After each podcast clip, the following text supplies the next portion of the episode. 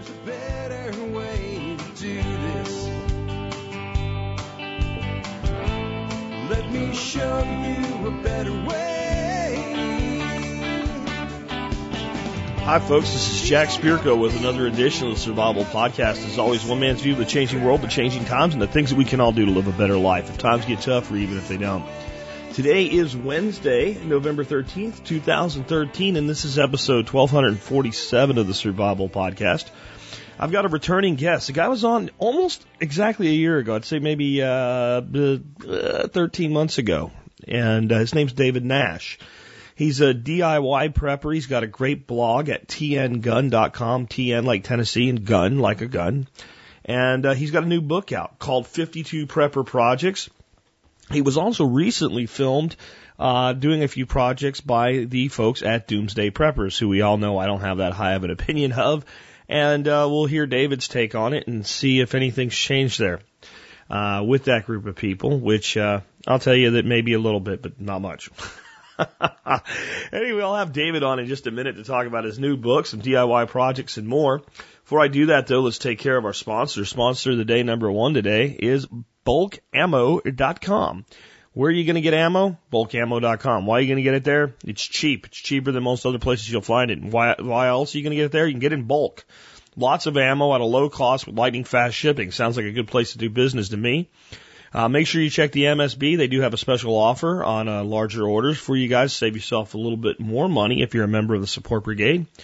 Uh, and I think you'll be shocked at how quick you get shipping from bulkammo.com and how good a job they do even in uh, these times where there's still some shortages of ammo, keeping a lot of stuff in stock. Check them out today, bulkammo.com.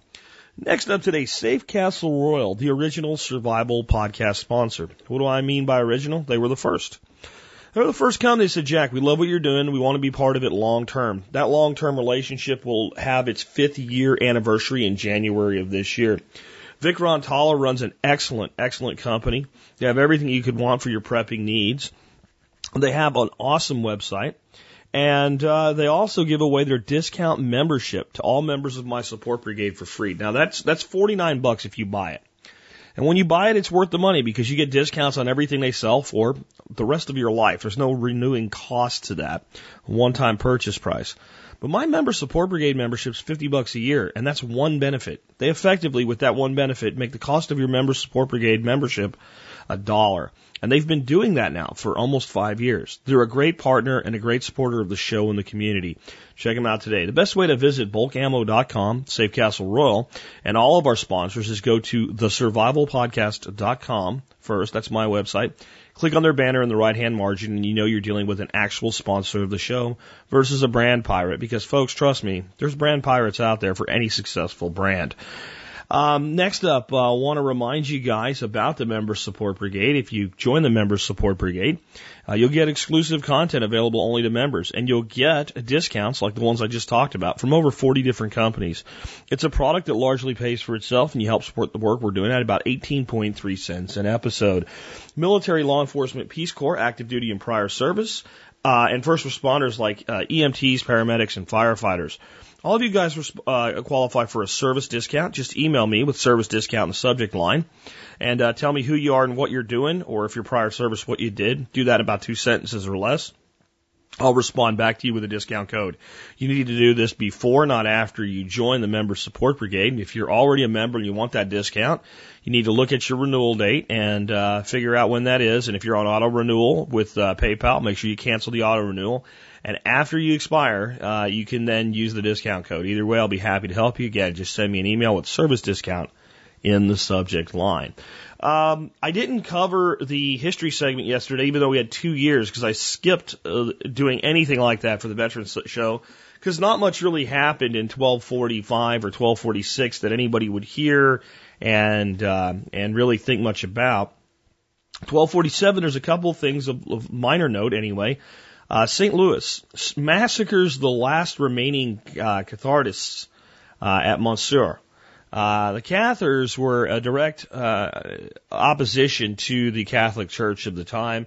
They had their own thoughts and feelings and beliefs about uh, the way God worked and the way the world worked, and they were in direct opposition with the Catholic Church. They, however, weren't burning down people's buildings or, you know, slicing anybody up with swords or anything like that. They were pretty much going on about their own business. Um, but through the Seventh Crusade, St. Louis, who, uh, to be fair, wasn't a canonized saint as far as I know, he was a king of France, uh, massacred the last remaining ones in the year 1247. Can't have opposition to the state, um, or I guess in this case, the state and the church, which is maybe another good reason to have a separation of the two. Um, in the uh, in the deaths segment, um, somebody died theoretically in the year 1247 that I guarantee you almost every human being that speaks English has heard the name of, except he didn't really die because he never really existed. Robin Hood. Uh, 1247 uh, is based on ballads and poems and things like that. Uh, the uh, the the official uh, death of the heroic outlaw of English fo- folklore uh, who was reportedly uh, born in 1160. And that would have meant his uh, his uh, lifespan went across 87 years. Doesn't really apply when I tell you about people that died and how the you know everybody died at 30 myth is is wrong because he didn't really exist. But it also does show that uh, it was a reasonable expectation that somebody would live into their 80s and even in the uh, the 11 and 1200s. Anyway, with that, I've got the uh, housekeeping wrapped up. If you want to know more about the year 1247 or any year, uh, since we started doing this in around the 1150 range, those links to the Wikipedia page for the year are always in the show notes, along with a lot of other great stuff.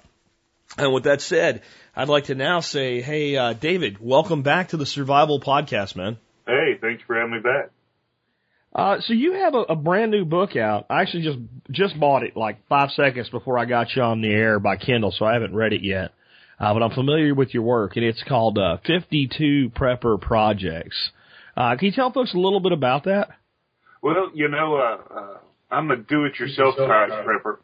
Uh, I don't have a lot of money to buy all the stuff that a lot of a lot of people do, so I've started just learning how to do stuff on my own, and um, I found that there's not a lot of resources for somebody that's either brand new that that they can take as they get more experience. You know, either things are very basic or they're very advanced. So uh, basically, I took some of my favorite uh, blog posts and and organized them in a way that somebody who doesn't know anything about prepping can start, and then as they gain more skills, the project sort of builds. So by the end, you know, there's something for people that uh, are pretty advanced in, in disaster preparedness. And I mean, with 52, I mean, the, the number I always think of when I hear 52 is either weeks in a year or playing cards when you make the kids pick them up and sucker them into playing 52 pickup and they fall for that once. Um, so I imagine this is kind of designed to go out over a year then, you know. It, it is, cause that's how I sort of do things. I, I do weekend projects. And so, yeah, it's, it's one weekend a month. So at the end of the year, you're, you're pretty prepared. So, um, I, I just got the book on Kindle. Is that the only way people can get it right now? Is on Kindle? No, it's it's live. It's actually uh, uh, from the publisher, so you they can get hard copy books too if they'd like. But on Amazon, you can only get it in Kindle. Is that right then? No, I, I think you can get it. Uh, I think you can get the the actual book. They they were supposed to start shipping on the sixth, though. Oh, okay. Maybe that's why they. Well, no. I don't. Oh, there it is in paperback. Okay, I just want to make sure I put links for people to to get a copy of it. Yeah, no, no, no porn links this time. I went and scrubbed the website oh, for for the I forgot stuff. about that. Yeah, that that, that was. Folks, for those who don't maybe never saw it when we had with David on last time, one of your sites got hijacked or something and was redirected to a porn link or something. Yeah, that was that that that killed my whole Christmas trying to fix that. Man, hackers. Some are good and some are evil. Those are examples of evil ones. So how'd you how'd you select these projects? I know you have a ton of stuff on your blog, probably more than 52 by now. So how'd you how'd you zero in on the 52 projects? Well, I looked at it from a from a viewpoint of you know what questions did I ask when I was brand new, and that's how I got started. And then toward the more advanced ones, I, I just thought the things that that were neat, things that uh, uh, that I got the most bang out of my book, like the like the cheese making projects. That was a sort of a turning point. Once I learned how to make cheese, I was like, before I thought that was magic. But once I did it, I, I was like, hey, this is simple. And it gave me a lot of confidence. So I sort of selected things that either gave you tools to build more advanced things later on, you know, outside the book, or things that gave you confidence or confidence or things that gave you skills. So uh, it, it's really not as much about the actual projects as it is the mindset and the abilities that, that completing those projects give you. So, um, when you when you pick these things, is there you, know, you mentioned the cheese thing, and I understand certain things like unlock doors for you. I mean, that's kind of how I was when I found out how to brew Yeah. beer and make wine and meat. I'm like, I I can make anything I want. Um, is that your favorite project uh, that you have in the book, or is there maybe one that's uh, that's got the top spot? Well, you know, the, the lawnmower generator I, I, uh, I'm pretty proud of, you know, uh, regular generators are pretty expensive and, and from what I know, they're sort of have that forced obsolescence. After about 400, 500 hours, they, they, they tend to break down on you. So being able to build a generator out of stuff that you can scrounge, I think is, is one of the more useful projects, in my opinion. Can you talk about how you did that? What what, what exactly did that entail? Well, basically, I just took an old uh, uh, lawnmower. People tend to give me weed eaters and lawnmowers and things, and uh, I just took one with a good motor and a bad deck. I pulled the motor off, made a frame, and had a, a piece of sheet metal that was cut out to fit an alternator and the engine. So I pulled the blade off, put a cast iron pulley, sort of act like a flywheel, and then just ran that to an alternator, and then that can charge my 12 volt batteries. You know, for time when solar or whatever might not might not be working. How will that work out for you? I mean, we, a lot of people have kind of talked about that. I haven't met a lot of people who's actually done it though. Yeah, it, it works out pretty good. You know, it's uh, um, you could actually probably put a couple of alternators on there. I just didn't have have space on my uh, on my frame. Uh, sort of like charging car batteries. You know, you still need an inverter. You're still kind of tied to batteries, but I find that, that for the cost, it was pretty effective. I'm actually working to to run it off of propane. So just on like something like that. So these are DIY projects. A lot of them are easy, and the skill level goes up over time. But on something like that, did you do 100% of the work, or did you maybe say, "Well, I need a bracket and kind of draw it out, and then go down to a shop and have somebody do that part of it for you"? Or Um, the only thing that I didn't do myself is I did order the sheet. I was kind of trying to review it. There's a there's a guy out in Washington State that um, cuts those uh, uh, metal sheets, the the mounting plates, and it Uh-huh. it just made it so much easier to, to just to buy one than to do it myself. But it was it was pretty inexpensive. But I, I think that there's like a real case for that for people to figure out like what percentage of something can I do. If it's if it's something really really easy, then you want to do it all. But a lot, I mean, we just had Paul Wheaton on right talking about Yeah. rocket mass heaters, and he was saying, you know, basically they're trying to get somebody to take on the task of building the core.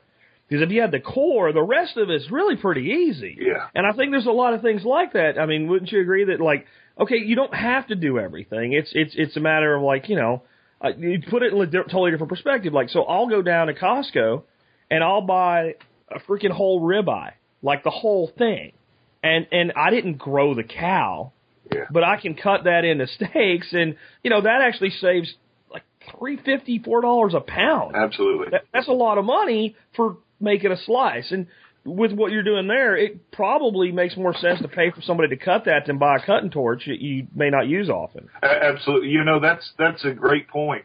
You know, I I think people should be more self reliant, but I think you also have to realize there's a point of diminishing returns and no one can be one hundred percent independent. You know? We all we all have things that we just aren't that good at. So that's what I like about the prepping community is people who are good at one thing can share their skills with people that are good at other things and as a whole we become stronger. Yeah, and I love the people that are purists with that. Well, if you can't do everything yourself, and I'm like, so you built your car? Yeah. You know, you, are you remember the song from Johnny Cash where he brought out his lunchbox or whatever? You know, and even he didn't really build it. Somebody built all those parts. Absolutely. So, um, what you have a lot of this stuff on your blog. Um, so is there a substantial difference in the amount of detail or what have you that's in the book versus what's in a blog? Like if you have a blog post about something, and that thing's in the book too. Yeah. How much? How much is uh, do those two differ? Well, you know, on the on the websites where I got all the original start, but then when it, when when I went to the publisher, we started writing the book. You know, I don't think it would be fair for somebody to buy something that they can get for free. So what I did is there's a lot of projects that aren't on the blog post. And then Oh. we added a bunch of things. Like, for instance, one of the first things we did was talk about how to store food in Mylar bags because I think all preppers go through a phase where they buy bulk food and they, and they repack it in Mylar. But, um, uh, what I did is I added a section to that project that talked about how to actually calculate the size of oxygen absorbers to use. You know, how to actually see for this size bag with this type of food product, what size of CC oxygen absorber to use. So we did add a lot. There's a lot more pictures. Uh, where on the blog post, I mostly rely on the videos that I do. Got you. Got you. Well, that makes sense too. I think that uh, a lot of us tend to rely on video uh, anymore because you can say in a five minute video what it would take 20 minutes for a person to read and they'll understand it better in a lot of ways. But there's a big place for illustrations and pictures as well. And I think some people learn a lot better that way. I just had a guy over uh, to our house and we talked about some stuff with business on. Uh, it's not going to work out, but he was a nice guy and he was an engineer by trade. And he said basically he can't learn, learn anything by listening. He's got to read it. And I think that we need to put this information in as many forms as we can. Well, not only that, you know, the the thing about a book is that it's there when the internet goes down. If if you don't Sure. have electricity, you've got a book. So, um, Yeah, absolutely. I completely agree with that. Um, now you actually were on, or not on, I don't know if you're on yet, like it's aired or not, because I frankly don't watch the show, but, uh, you recently at least were filmed by Doomsday Preppers. yeah. Um, you know my opinion of those people. Um, and, and I'm asking mainly because you asked me to ask, you know, um, why, why did you decide to go on there? Well, you know, I, I don't really watch the show either. Um, and, and I and I think that as a whole, they tend to make us look um, like whack jobs, and, and that's that's totally inaccurate. Everybody knows that. Um, but I was working on a project where I was building a cement geodesic dome, and I kind of hit a stopping point. And they called and and uh, uh, asked me about the project and asked me if I was willing to do it on uh, on tape. They said that uh, they've hit, I guess, a lot of pushback where people aren't want, really wanting to be on the show. So that they said this season they're going to do more do-it-yourself projects and and more project-based and not personality-based. And so I figured I'd, I'd give them a shot to see if uh, if that was actually true. Well, that would be good if it is. So, do you, I mean, based on your experience that you had, because it hasn't aired yet, is that correct? No, it's. I think they said it's the seventh episode, so in another couple weeks, three four weeks, I think But- it'll be up. Based on your interaction with them, do you feel like they're going to keep their word? Um, well, you know, we did four days of shooting, so they had, you know, 50, 60 hours of, uh, Yeah. of filming for, I don't know what, 20 minutes of, of air. Uh, Yeah. I, I do know that, uh, they didn't ask me a whole bunch of, uh, uh, I guess, guided questions. And we Okay, did, that's good. and, and we did a lot of we did a lot of projects. We actually did three projects. One of them was a full up um, concrete dome building. Uh, we built a, a steam engine and we did a water purifying device. So we did a lot of projects. So uh, I, See, I just, think that show could be good if they did what they just told you they're going to do. a- and I- absolutely. Yeah, I think maybe that they're, they might be starting to hear the prepper community because the prepper community does not like it. no. And let's let's face it, if you're making a show about prepping, that would be the the the, the captive audience you would look to bankroll for your audience. You'd like to know that you know that group of people would tune in every week and tell others about your show. Where they've kind of created a situation where a lot of preppers are like, "You guys are jerks." Um, but at the same time, if they're listening, they may know that's what people want to see the the the backyard engineering type thing. And I mean, I think it's a show that a lot of preppers want it to be good. Yeah.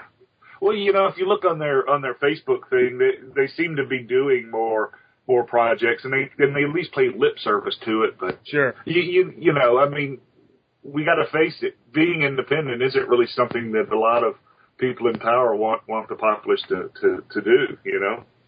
Uh, so I, I I don't know. Well, I, I think you're right on that, and I think there's also like uh, how do I put this? There's just a ton of like drama in any of this crap. So like last night we were watching a show called Mountain Men, and I, I really like that show. And they don't really make those guys out to be complete nutters or anything like that, but they still build like what you know is false drama into, where they're going guys trying to pull his little Willys truck out, and you know they all of a sudden there's this bear sound in the background. Oh, I better get out of here. And you're like, really? I mean, if this guy's lived in these mountains his entire life, the fact that he heard a bear, which clearly wasn't what the microphone picked up, it was clearly some out of the sound of, he's not going to start freaking out or anything like that. It's part of life there. And I think that Hollywood just has this intrinsic need to build something like that into all these shows. And if you give them something like prepping, then they just tend to wind out to the, the lowest common denominator. And in the first season, they had a real mix on there. Some of those people that were on that were painted to be really out there are people I know personally, and, and they're not at all. Um, and I think it starts with the whole, and I don't know if they did this to you or not. Did they tell you what you were preparing for? You know, the whole, I'm preparing for a coronal mass ejection and that type of thing. Well, you know, I, I, I wanted to push that envelope. Uh, I'm in Tennessee, so, so New Madrid is something that, that we have to deal with. But I, yeah. I kept trying to say, you know, I'm an all hazards prepper. And they're like, okay, so say that again. And I was like, I'm an all hazards prepper. They're like, okay, what, what else are you prepping for? And, and they really, they kept doing it doing it doing it until, you know, until I said, okay, fine. I know what you want to say. I'll say it. You know, and same thing with guns. Yeah. They, they kept, how many guns do you have? And I'm like, I don't know, more than two. You know, how many guns do you have? I don't know, more than I've got. You know, finally I was just like, I've got enough. They're like, oh, that's good. And then they, they stop that. So, you know, there is some drama and and I yeah. don't and I don't like that because you know I believe in in preppers are are, are the kind of people that we need more of. But uh, I figured sure. I'd, I'd give them a shot, and and they helped me build my building. So. Well, that's, I mean, at least you got that out of it. I mean, a lot of these guys didn't get anything out of them. So that's, that's good to, that's good to hear. Um, and I, I guess, you know, you can only hope for so much out of Hollywood anyway. Um, on another note, are you working on anything kind of really special or cool right now? Well, you know, we uh, we're trying to sort of redo our our website and redo some of our our YouTube videos. Um, I, I think I've got a lot of good content, but my uh, my skill level at, at shooting video isn't isn't the best. So we spent some money on a whole bunch of new equipment to sort of make our our content a little more professional. So we've got a lot of uh, uh, you know a lot of, of new types of videos that we plan on shooting, a lot more, uh, uh, um, I guess, how-to stuff that that is a little clear, you know, a little more, a little more Hollywood, a little more professional than some of the stuff that you might be used to on the site. Let's talk a little bit about some of the stuff you've got on your site. I'm sitting there right now, and I'm looking at th- something called, uh, well, this is old. Yeah. Now that I just found it, it's a truck camper project. Did that ever go anywhere? It it, it went it got about uh I got everything stripped. I got a lot of the stuff, start putting it in there, but then uh you know the the wife got pregnant and and we needed room and so uh that that went to somebody off of Craigslist. I never ah, did, okay. I never did finish that. But yeah, that was one of the very first projects that I did and and uh or started and it was it was a little bit above my skill level. Gotcha. I just found out I was looking at one of your other things and it was like a related post like blogs do. And what, actually, what got me to even ask you about it, and I, I, did realize it was back in 2010, right as I was asking you the question. But I'm reading right from it now. Craigslist is my friend. So with diligent search, searching, I found an old 1977 F100 for $500. The man I bought it from was moving, so he threw in a camper top and an old sliding camper for free. So you got a, tr- I mean, did it run? Yeah. Oh, I, I drive it all the time. Oh, you still have a truck? Yeah. Okay. I, I so you got a truck and, a, and guys, when I say a camper, I'm looking at the picture right now. This is not like a shell. This is like one of the, you know, like eh, like little RVs type things that slide in. I'm sure it was rough or whatever, but you got all that for 500 bucks. Yeah, and, and then I sold I sold the shell of the of the camper once I stripped it all out and, and made some of that back. So. Wow. That, that that's one of the things I think that like if you want to be a DIY prepper, I think Craigslist is a is a resource you can't afford not to use because I've heard so many people say what you just said. So I bought this thing, I took what I needed out of it, and then I took what was left over and I put it back on Craigslist and I sold that to someone else. I've even heard of people occasionally, like they'll buy something for 400 bucks, they'll strip it down and get something out of it, fix it up a little bit, and they might sell it for more than they paid for it. If you're if you're flexible and have a little bit of skill, a little bit of gumption, I guess you can go a long way. Yeah. Yeah, well, you say Craigslist is your friend, so. um, so let's talk about some of the other stuff then. Uh, where was I before I got here? Because I just saw that and I'm like, 500 bucks for a truck, really? Um, oh, some easy stuff like, uh, where I actually was before this, do your own DIY OxiClean. Yeah, yeah, yeah. That's we we've got a baby, so the wife is is pretty uh, militant about making sure all the stuff is clean. So we've tried all sorts of do-it-yourself cleaners. And just tell folks how how do you do that? It sounds It, it was just, you know, OxiClean just kind of oxidized the stain, so we just used a little bit of uh, uh, baking powder and a little bit of uh, hydrogen peroxide, mix it together, and use it as a paste. It it works pretty good. It, and if you really want closer to real OxiClean, you can you can actually go online and order powdered um, hydrogen peroxide, and you mix the two together dry, and it, and it's a lot easier to store. But but yeah, so. It, it works real good on on the stains that the boy gets, you know, running around being a kid. Yeah, absolutely. Well, and I mean, there's just a lot of stuff like that. Have you guys gotten into just doing like like laundry detergent or anything yet? We've we've done the uh, I, I, and that's another thing. I think most frugal preppers end up doing the liquid laundry detergent in the five gallon buckets because it's just so cheap. It's so easy. So we've done that. We've done uh, dishwashing soap for the washing machine. Uh, you know, I've got the stuff. One of these days, I'm going to make lye soap. We we've got. My problem is every time we do a project, in the midst of doing the research to learn how to do it, we end up with like ten other projects. Mm-hmm. So my list of projects, I, I have stuff scheduled out, you know, every day until 2016. You know, it's it's just a, Yeah. and, and it's just I get more projects. And every time you you get one done, you get a you add add out to your out date. Yeah, a- absolutely. So a lot of the stuff that's being posted now, I did back in February. You know, Wow. so and you just finally get around to getting all the stuff together and posting. Well, yeah, because I've I've learned that too, and I think a lot of people that are bloggers, YouTubers, etc., start to realize that like you want to share the information, you're glad you're doing it, but it takes a lot more work to do it with the concept of I'm going to be showing it to other people than it does to just do it. Yep. Uh, yeah. You know, because it, it's it's it's you want to be accurate, so you got to you got to spend more research in it, so you are able to answer people's questions. Then you've got to do it. You got to film it. Then you've got to come back and edit it. You know, spell check it, which is something that I I don't I'm not real good at. I just like saying talking. So Yeah, that's that's kind of how I am too. I I got there's when people ever pick on my writing, I'm like it's a podcast. Those are notes. I know I'm not an all you you see you wrote a book. You have to deal with it now. I'm like I, my books are unfinished, so I don't have to be right until I get a book finished. Um, let's talk about some other stuff that's on here. I got the uh, Farmstead Meat Smith coming on tomorrow. He's going to talk all about curing meats. Uh, but I'm look here looking at a little recipe for making your own salt pork. yeah, yeah, we did that. That was one of the things that the wife said that was a make again when we did the bacon. Because salt pork's just unsmoked bacon, pretty much. So we we did both. We did salt pork. We did bacon. Then we we went into chicken bacon. We went into rabbit, you know, rabbit bacon. So we we tried all sorts of stuff. And, and let me tell you, that's simple. That's easy. The hardest thing about that is finding the finding the, the pork belly. Yeah, yeah, and I'll tell you the place to, to find it if you live in a bigger city is a Asian uh, grocery. Yeah. They those guys have everything. Yeah, well, that's that's where we got ours, except for the the one the big international market in Nashville. There, uh, I guess the refrigerators went down, and I guess they never fixed them, and so their quality of meat is is now very very iffy. You go in and, and you know, so So you made rabbit bacon? we yeah we tried. Okay, okay. It, it it was okay. It was it was um, you know, it, it wasn't it wasn't bacon. Kind of like turkey bacon isn't isn't bacon. You know. No, it's not. The turkey bacon is not bacon.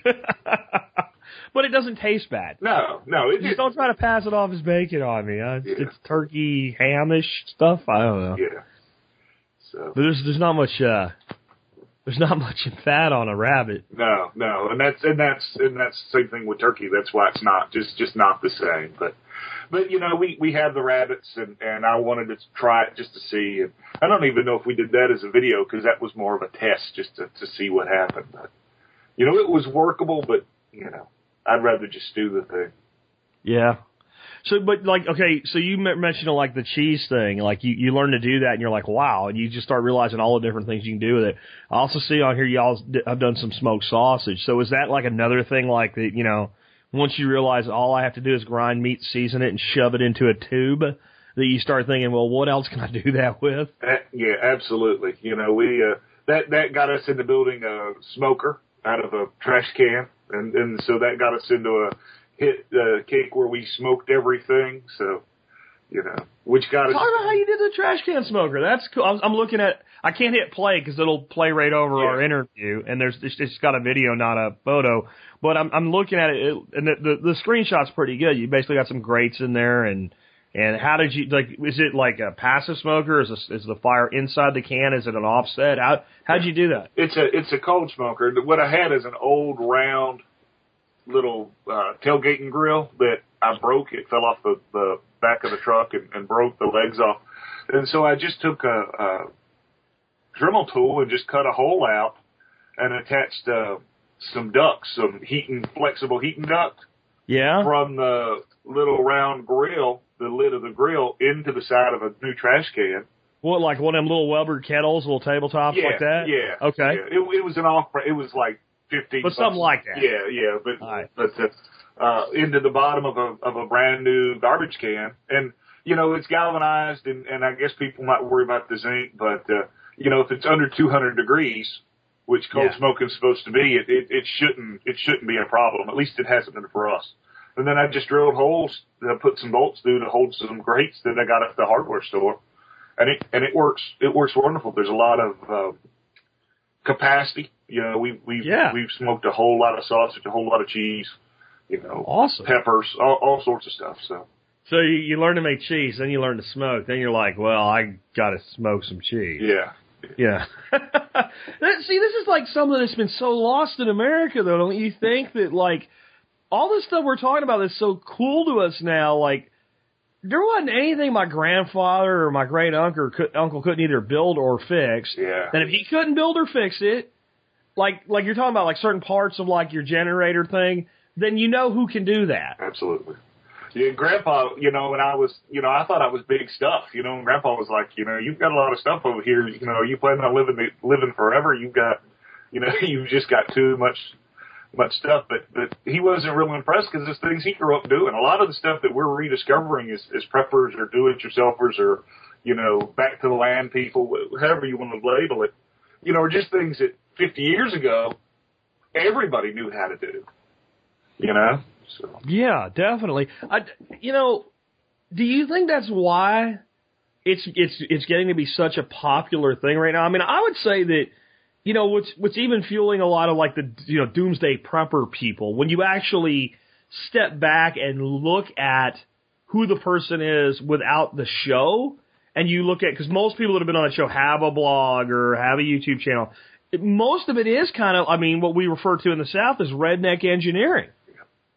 Yeah, I, I, I think those are the only people that get on the show anymore is people that have, you know, businesses and, and need the exposure. Because most individual people won't get on it because they don't want to. They don't want to. Uh, you know, they they don't want to be known. You know. Sure.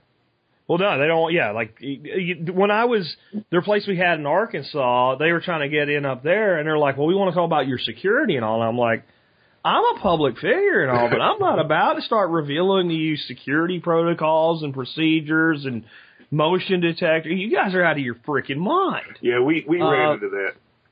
Yeah, yeah. Where's where's your where's your security? The fact that you don't see it is what tells you it works. And go away.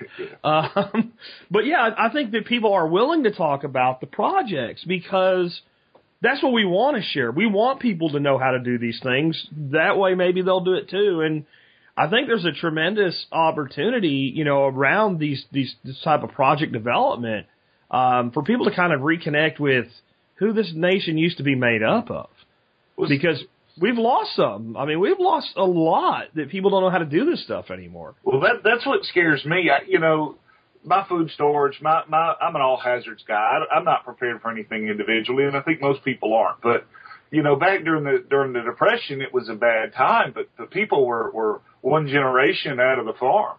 You know, if you gave them a, a bucket a week, they could make bread. You know, nowadays, if you, you know, I, I used to have a roommate that, that bragged that they didn't know how to use a can opener. You know, that if it didn't have a microwave and a pull top, they didn't, they couldn't eat.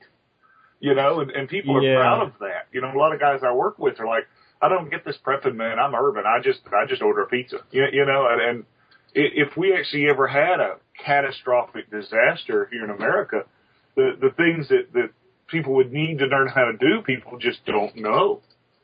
No, they don't know, and that's and, and and that's kind of the scary thing that even with all of the disasters we've had happen in the last ten years, people still think it does- doesn't apply to them. Like, it, yeah, I don't I don't worry about that. Well, do you own a television? Have you turned it on? Have you looked at? I mean, we just had what last week or, or beginning of this week that typhoon hit the Philippines, and like ten thousand people are dead, and and the propensity for the average American is to go, well, that's the Philippines. That doesn't have as, as though you know, a, a, you know, a 200 mile an hour wind will affect you differently if you're in Miami than Manila. Absolutely, absolutely. You know, I I just I really just I really just don't get it. You know, it to me it's just it's just insurance. I I don't want a car wreck, but I still pay for my car to have insurance because I can't afford to deal with it without it. You know, Yeah. It I I, don't, I really it blows my mind that people are negative or they think the preppers are crazy or weird or something when we're responsible. You know, we salt of the earth type folks. I, I really it just blows my mind. It really does. Well, I'm looking through your blog and I see you've made another one of those really cool, cool decisions that always results in, uh, you know, like pulling a thread and the whole thing coming unraveled. And that is you went and got your CNR license. Yeah, yeah. You want to tell people what that is and how they can get one and what it will do to their wallet once they do? Um, well, a, a CNR is, is Curio and Relic. It's a federal firearms license, but it's not a dealer license. But it gives you a lot of the benefits that a firearm dealer has uh, for your collection. So you can mail order guns, you can get stuff shipped to your house.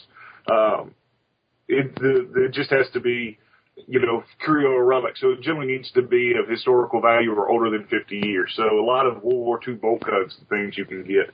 I, I got my CNR because it was 35 bucks. It was really easy. I just filled the form out. I took it to the sheriff's office. I had them sign the thing that says, you know, we don't, this guy isn't under investigation and we have no evidence to say that he do anything dirty. You know, it wasn't that he approved it. It's just he had to say, you know, this guy's not under investigation. No reason not to, right? Yeah. So so I sent it in. They sent me the license back. Took a couple months to get it, uh, and then I could I could mail order guns. So I, I started ordering, uh, you know, the hundred dollar Mosin Nagants. You know, you get a gun for, I think shipped to my door, taxes and all, it was like a hundred and ten dollars. So you get a you get a nice rifle for a hundred bucks. You can buy uh, eight hundred round brick ammo for another, you know, seventy five eighty bucks. You know, so two hundred dollars, man. You you you can arm somebody. You know, I just don't think you can beat that. But but really, um, what I liked about it is, is like Brownells and Midway and a lot of other places have dealer discounts. If you have a CNR, you get a dealer discount. I made more money on my first order of gun parts from Brownells than I than I spent in the actual license. You know, I never really thought about that. That's that is a great uh, point. That's function stacking, as we call it in permaculture. So you got the license that gets you access to the CNR guns, um, and here I sit not getting a discount. I never. Wait a minute. I just never even thought about it. But yeah, that would technically make you a dealer. Yeah, yeah, and and it, they were. I just sent them a copy of my license, and they and they signed me up almost immediately, and I went and ordered a bunch of stuff, and it, they've been really great, you know. So I, I really hadn't bought a whole bunch of guns because about the time I got the CNR, you know, I had my my first kid, so Oh, that'll fix it. yeah, so but it is cool that you can pick up all these surplus guns. And I was actually, when I first researched it, surprised at how many uh, guns do qualify as a CNR. And it, it does save you, if nothing else, the transfer fee every time you buy a gun. And, you know, it's like going back in some ways to the 1960s when people used to order a gun out of the Sears catalog and it came to your house. You can't do it with all guns, but you can do it with all the ones on the CNR list. And there's some pretty interesting stuff out there that's pretty, pretty dadgone, uh, good armor to have. Let's put put it that way. And the Mosin is a, is a great one. It's not a high capacity weapon, but they're built like a tank. they're cheap. Like you said, you get the ammo cheap for them, and they probably lead down the road to other DIY projects, Yeah. don't they? That's well. I mean, if you think about it, the the record for most most sniper kills was, was with the Mo's, and now it was target rich, you know, siege of Leningrad thing. But but I mean, they're you're not underarmed if you have one. You know, they're pretty pretty powerful. So uh, for the for the cost, you know, as a prepper, you get those folks that say, "Well, I'm coming to your house," you know, and uh, you know. Some people you can't turn them away. You know, you can't tell your mom she can't come. you know, but I can't afford to give everybody an AR. But I but I pretty much can afford to get a get a Mosin for everybody in the family. Sure, you can, and that's there's there is some value in having what I call guns. You don't care if somebody messes up. Yeah. Um, I keep a few, uh, you know, single shot shotguns. Just for the guy, if you happen to go dove hunting, you take a guy that's never been before, and you know he's going to scratch it up and stuff. Here, and he's only got one shot, and he's got to pull the hammer back, and you know it makes him safer. And and you know if he scratches it up or whatever, you don't really care. And from a standpoint of self defense, it's the same type of thing. At least I you're better armed with a Mosin uh, than you know. Uh, uh, I don't know a can of oven, easy off oven cleaner or something as, as the alternative. Absolutely. So, but yeah, that was that was something that I put off for a long time because I was afraid of the whole ATF coming into your house and inspecting. But then when I actually started doing research and what they actually can and can't do, you know, I was like, yeah, this the trade offs I think are, are worth it because they can't just come unannounced. They get No. you know they get one one inspection a year and and you could take your stuff there.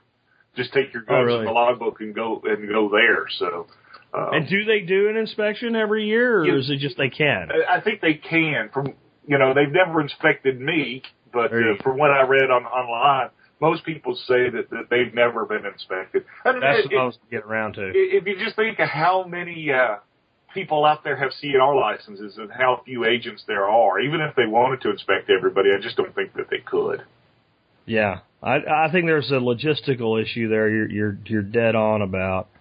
Um, what what start what made you start documenting all this in the first place? I mean, you've kind of said what made you do it, and I I get what made you do it because a lot of us do it, but like it, it does take extra work to put it in a YouTube video, to write a book, to blog it.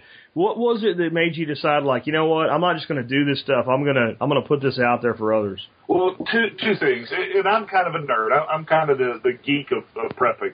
You know, I, I've got all these books, and, and growing up, I thought that reading the stuff was the same as being able to do it. You know, all you know, all kids or all boys, I guess, you know, read the Boy Scout book about starting a fire with the two sticks. You know, and and and I used to think I could do it because heck, I memorized it. I could tell you step by step by step. You know, but I never actually did it.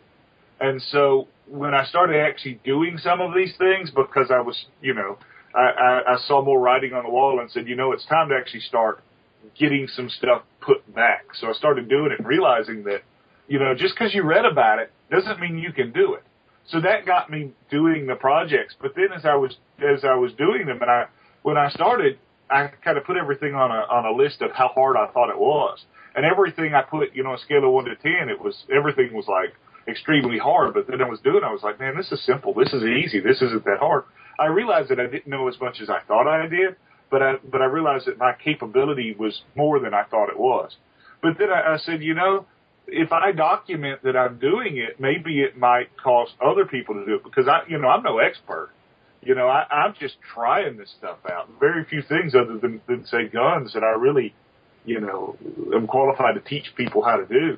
But so I just started doing the videos to show other people that hey, if this this redneck hillbilly from Tennessee can do this stuff, maybe I can too. Because in, in my opinion is the more people that prepare, you know, the the better, the more safe I am. You know, if if everybody has a little bit of food, then nobody's going to the shelter and nobody's, you know, having to stand in line at the grocery store.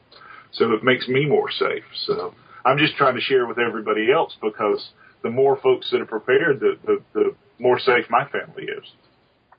I completely agree with that. I think that's, I mean, that is, the, the problem isn't the potential for things to go wrong. The problem is the lack of the ability for anybody to deal with it. Yeah, absolutely.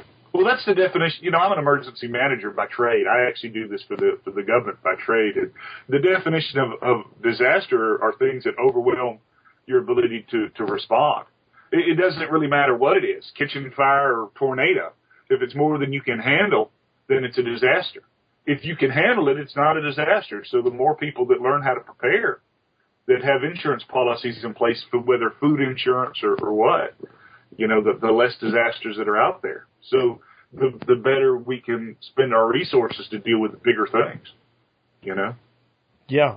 Yeah, definitely. Now, emergency manager, is that what you're doing now? Because you also, at one time at least, were uh, involved as a corrections officer. Yeah, when I when I got out the Marines, I, I realized there weren't a lot of tanks in the civilian world, so uh, the the prison thought that my skills were very useful, so I spent about four years working maximum security as a supervisor for uh, state prisons. But then I went over. I spent the past ten years working for my state emergency management agency. Right now, I'm the actual I'm a I'm a supervisor in the operations center, so we're the ones that actually take the calls and, and that sort of stuff.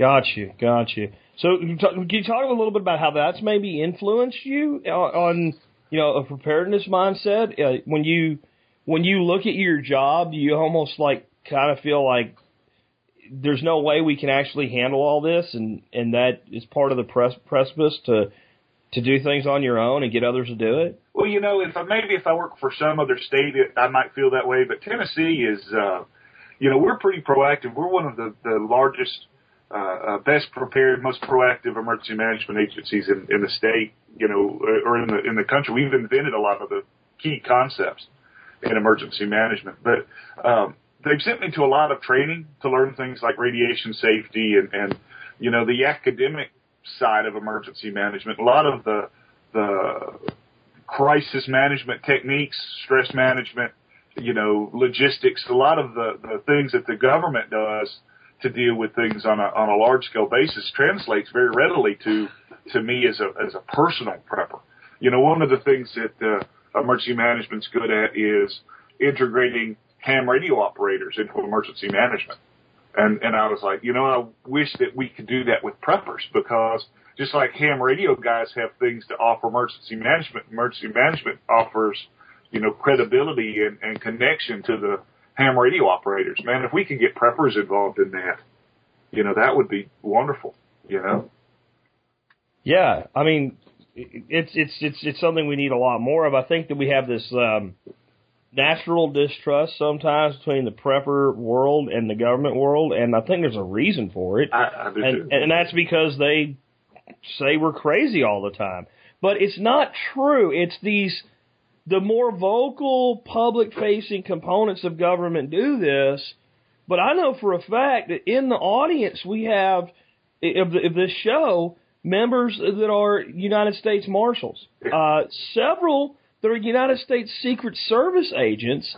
So the individual's not necessarily got this negative view within government. It's it's these like departments and compartments within departments yeah. that that seem to. Yeah, I, I would I would agree with that.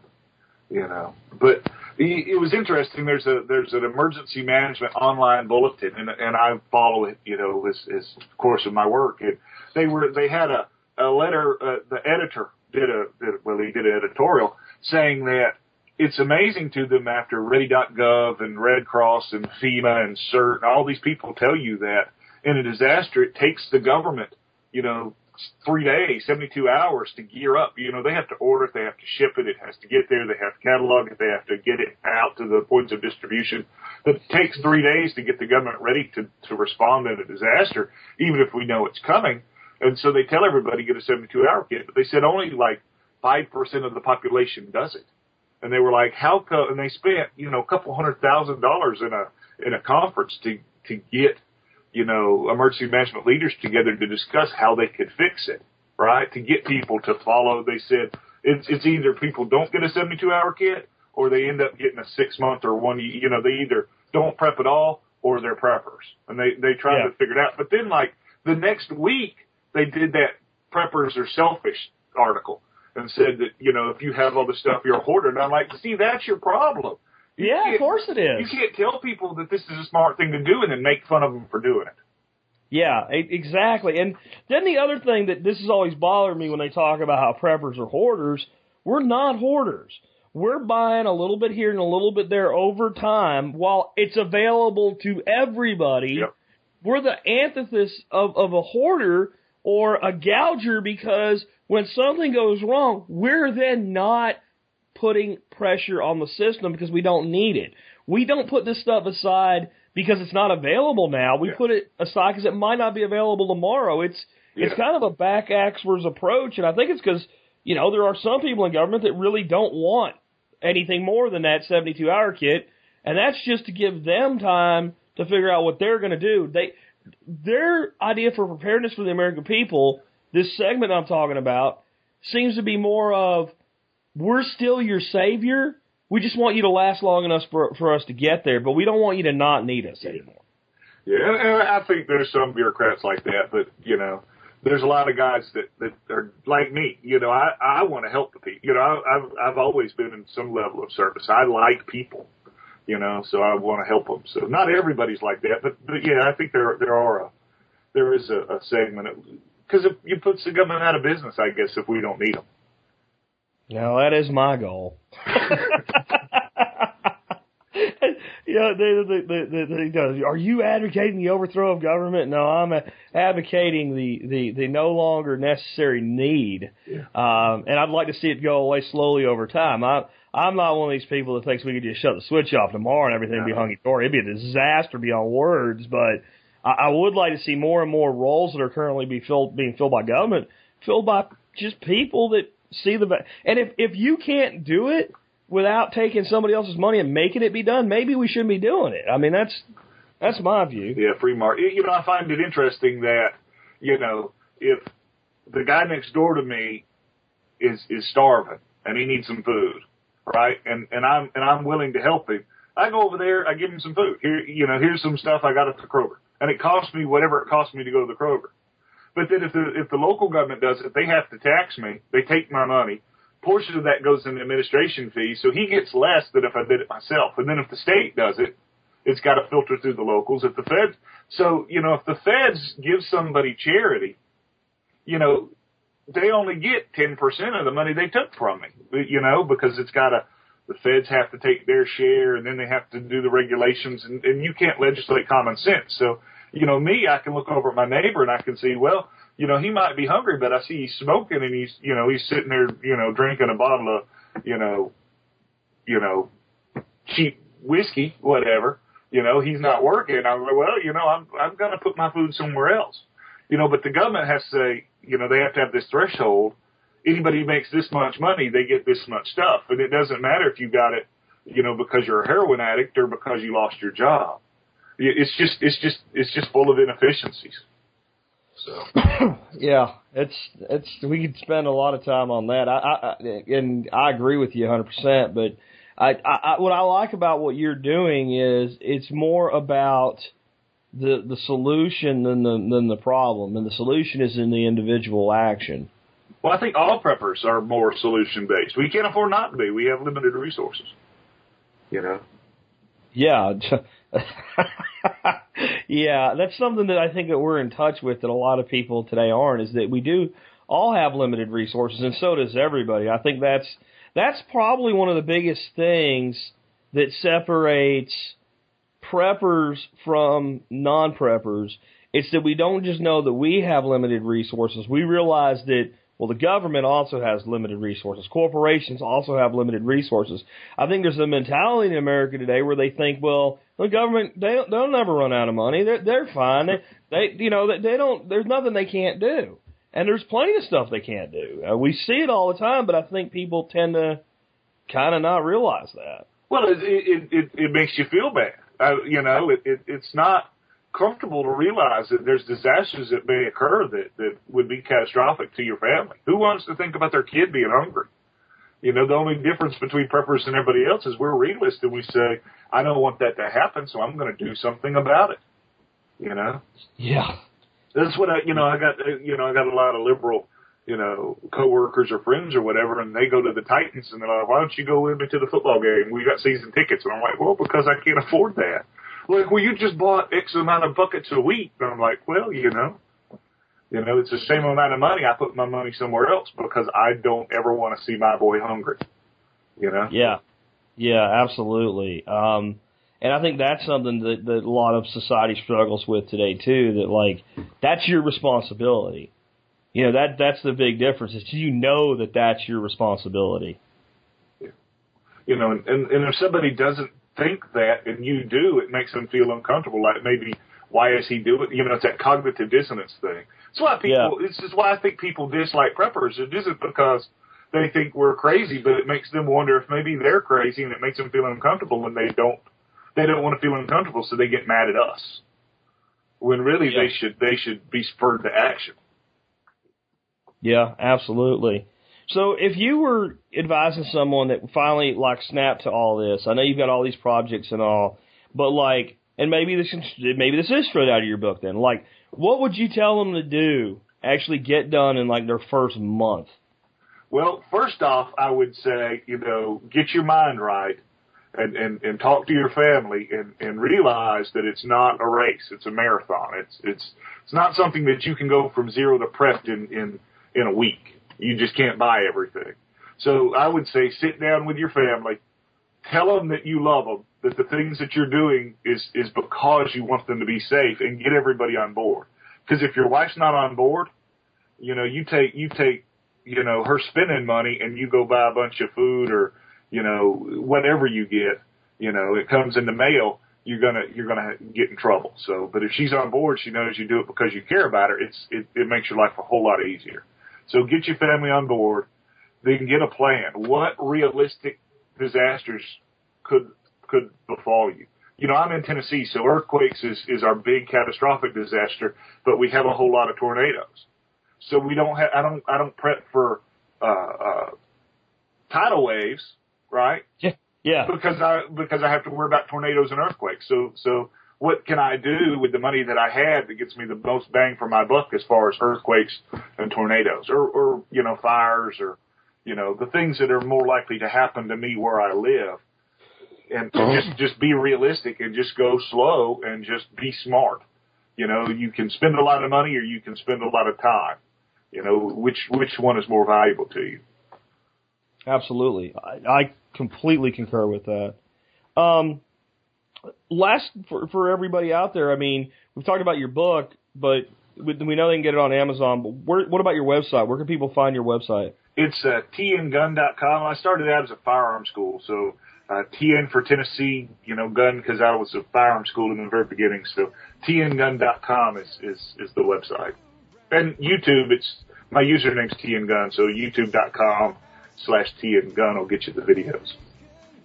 Well, hey, David, thanks for being with us today. I'll make sure I have links to all that in the show notes for everybody. And uh, thanks for taking all the extra time and effort to documenting all of this stuff because there's there's tons of people doing it, but it's it, it, it takes something extra to uh, to be willing to get out there and document it all, and so that other people can do it. I appreciate it. And this time, you know, hopefully your your viewers won't uh, won't have that negative experience when they when they click the link. Yeah, yeah, that was too bad, and I felt bad for you because we anybody that's done anything online for any length of time, sooner or later is going to run into that, and uh, it's really uh, a headache, and it does take a lot of time to undo sometimes. But again, man, I appreciate you, and thanks for your service as well to our country, both both in the military and afterwards. Thank you. Appreciate it. Thanks for having me on. Hey, no problem, man. You're welcome back anytime. And folks, with that, this has been Jack Spirko today, along with David Nash, helping you figure out how to live that better life if times get tough, or even if they don't. It's our food these days, you know it's on our TVs. Sometimes we forget we are what we eat. I don't know the answer. It's like there's nothing I can do. It's the price we pay, I guess, when we follow all the rules. There's a better way to do this. Let me show you a better way.